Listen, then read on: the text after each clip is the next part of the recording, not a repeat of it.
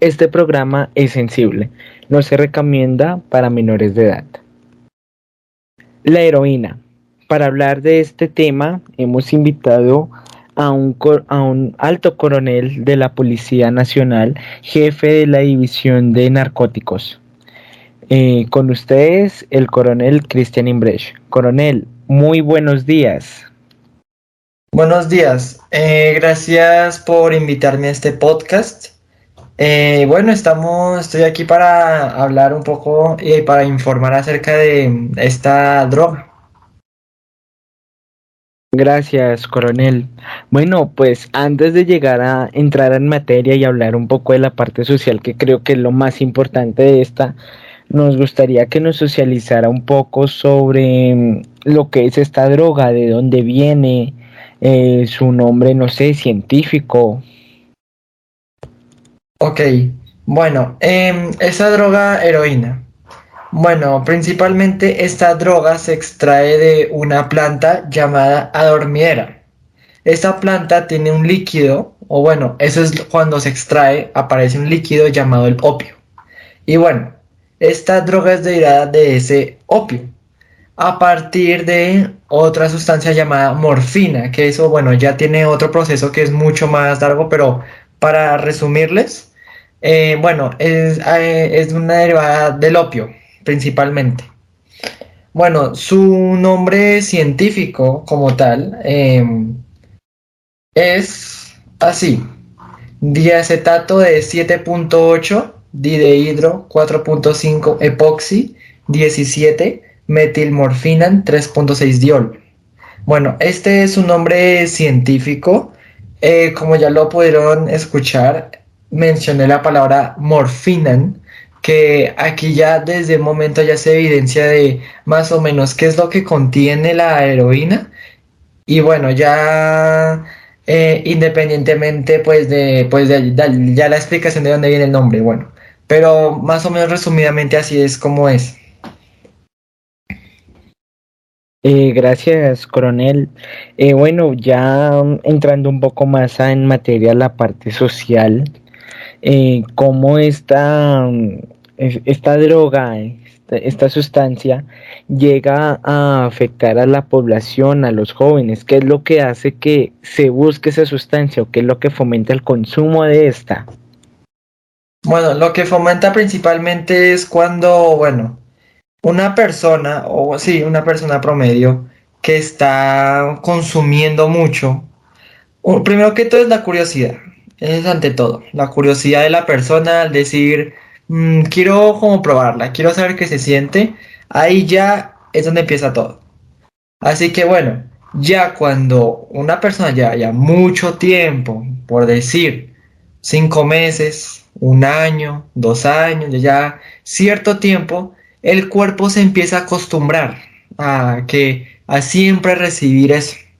Entonces, por eso es muy difícil dejar de consumirla porque el cuerpo o como, la, como el cerebro ya, está tan afectado porque también es las drogas o bueno la heroína afecta mucho sobre todo el corazón y el cerebro.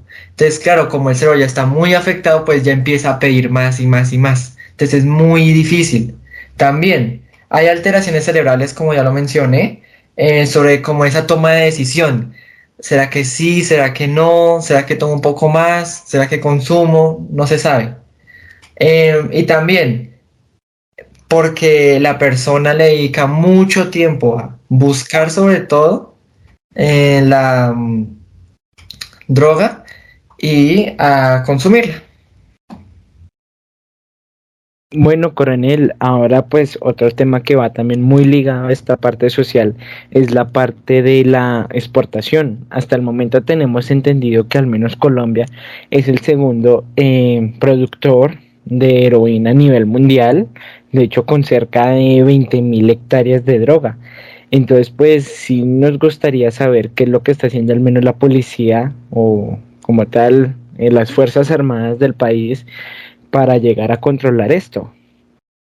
Bueno, eh, como ya bien lo dijo, em, sí, hemos, eh, estamos enterados de que Colombia es el segundo proveedor, más que todo, del mundo sobre todo a países como Estados Unidos, también México, Guatemala, que son como los que más Colombia exporta e importa, porque también hay que hablar de importaciones. Pero bueno, em, pues lo que hace la policía es más que todo tener muchos controles, sobre todo en las fronteras de Colombia y también de las ciudades y en los aeropuertos, porque ahí es donde más gente va y más eh, se transporta. Entonces, claro, hay que tener muy buen control en las maletas de las personas, qué es lo que llevan, si llevan algo sospechoso o no. Entonces, siempre nosotros intentamos como que parar a la gente, preguntarles, y si se ven como medio sospechosos, pues ya ahí tratamos de buscar si en verdad tiene droga en su equipaje o no. Entonces, más o menos ese es nuestro control. Y entonces nosotros, como somos el segundo, entonces necesitamos reducir. Entonces ya, con esta, como este incentivo de que ya hay que dejar de, de hacer esto, pues claro, empezamos a tener un, un trabajo mucho más duro y a tener que regular más esto y un control muy estricto. Eh, bueno, coronel, por otro lado, ¿qué nos puede hablar de mm, lo que lo que se hace con el glifosato para evitar pues la producción de estas esos operativos aéreos que hacen para poner fin a estos a estos cultivos? Bueno, lo que nosotros hacemos con esto eh, aéreo es, bueno, como ya lo dije, ese control y además pues cuidar muy bien, digamos, esos cultivos, porque hay mucha, muchos campos en el país que están cultivando esto de manera ilegal, entonces hay que tener como sobre todo viajar, poder visitar esas partes y también con precaución pues concientizar como lo estamos haciendo ahora mismo a la gente de que no produzca esto, de que esto es malo. Entonces así es como nuestro control, como ya lo dije, con los aeropuertos, sino que en este caso también es con los campos de que no se cultive. Ok, coronel. Por otro lado, eh, abundando un poco más en el tema de la exportación, em, tenemos entendido que se produce la heroína en Nariño, más que todo, y luego de ello es llevado a, a Ecuador y de Ecuador pues ya se exporta a otros a unos países muy distinguidos como lo es el caso de los Estados Unidos de Norteamérica.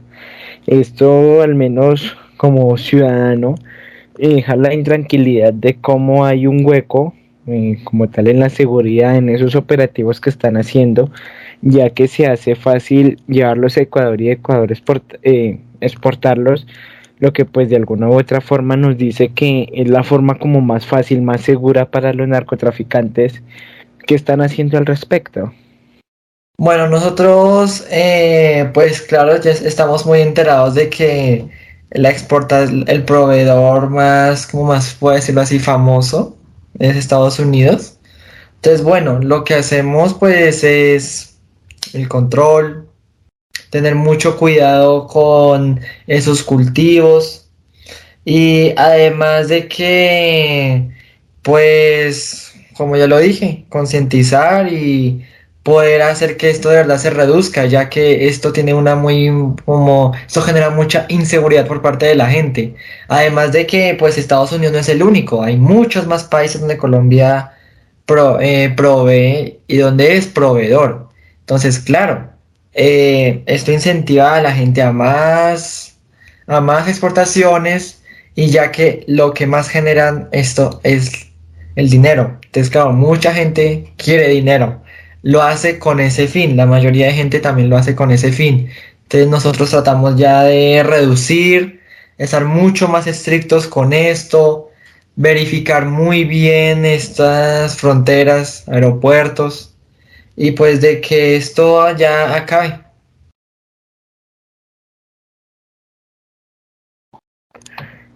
Bueno, coronel, lastimosamente el tiempo en streaming es muy corto por lo que le agradecemos su asistencia, coronel, y nos sentimos muy honrados que haya estado presente con nosotros. Así que, coronel, Dios y patria, muchas gracias por estar acá. Muchas gracias por invitarme, pues como ya lo dije, También pues me, me gustó haber venido a este podcast por concientizar a la gente y hacer que esto de una vez termine. Muchas gracias. Listo, coronel.